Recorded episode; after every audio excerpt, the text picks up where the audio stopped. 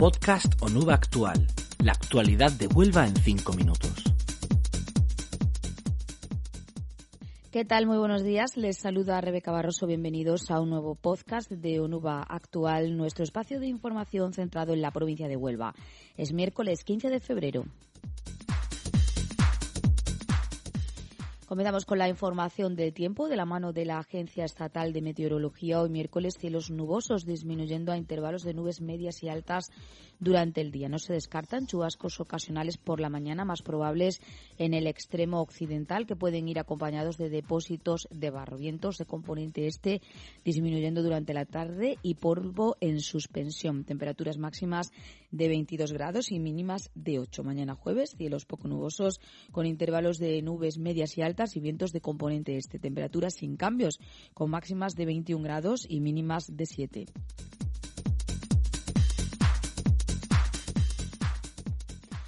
Iniciamos el repaso a la actualidad. La Policía Nacional ha informado de que ya son 20 las denuncias de menores supuestamente agredidas sexualmente por el hombre de 62 años, entrenador de fútbol femenino y técnico de instalaciones de la Universidad de Huelva, detenido el pasado 9 de enero y que se encuentra actualmente en prisión provisional sin fianza.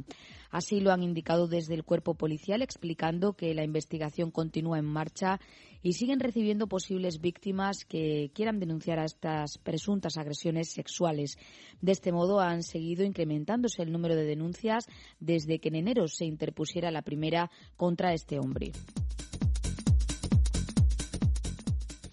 Contamos también que la Mesa de Coordinación de la Ayuda Humanitaria, órgano que se pone en marcha para coordinar y canalizar la ayuda en la provincia de Huelva cuando hay una situación de emergencia humanitaria, se ha reunido con la finalidad de dar una respuesta coordinada ante la crisis que sufre la población de Turquía y de Siria tras el terremoto. Tras una valoración de la situación de emergencia y con la experiencia de las organizaciones de ayuda humanitaria, la Mesa subraya que la mejor manera de canalizar la solidaridad y el apoyo a los damnificados por el terremoto de Turquía y Siria se realice a través de donaciones económicas a través de las cuentas de las ONGs encargadas. Se trata de Caritas Huelva y Cruz Roja. La información para los interesados está disponible en la web de la Diputación. La alcaldesa de Almonte, Rocío del Mar Castellano, y la concejala del Rocío, Macarena Robles, se han reunido con el presidente de la Fundación Destino Rocío, José Manuel Soto, y su gerente, Carlos de San Juan, celebrada a petición de los mismos tras el malestar suscitado por el desconocimiento del consistorio del proyecto antes de su reciente presentación pública.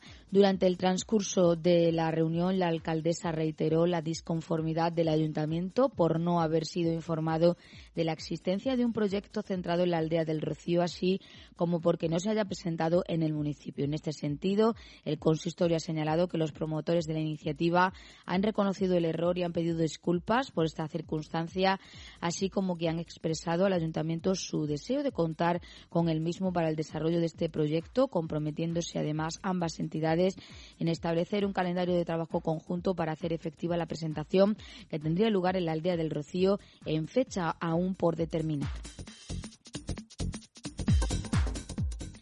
Y la presidenta de la Diputación de Huelva, María Eugenia Limón, acompañada del alcalde de Santa Ana la Real, José Antonio Ramos, ha realizado una visita a las obras que el municipio serrano está llevando a cabo en La Corte, una de las aldeas ubicadas en su término municipal dentro del marco del Plan Aldeas puesto en marcha el pasado año por la institución provincial. Según ha indicado eh, la presidenta, se están actuando en varias instalaciones deportivas y de ocio, así como en el consultorio médico de la aldea, unas obras que el Ayuntamiento de Santana la Real, según ha explicado su alcalde, difícilmente podrían llevar a cabo con su presupuesto, ya que para un municipio de apenas 500 habitantes repartidos en varios núcleos de población, cuesta mucho, ha dicho, poder atender las demandas de los vecinos. La presidenta de la Diputación ha subrayado que el plan Aldea responde a una reivindicación de los alcaldes detectada en el proceso de escucha activa que ha venido realizando para conocer las necesidades de los municipios, especialmente los menores de 5.000 habitantes.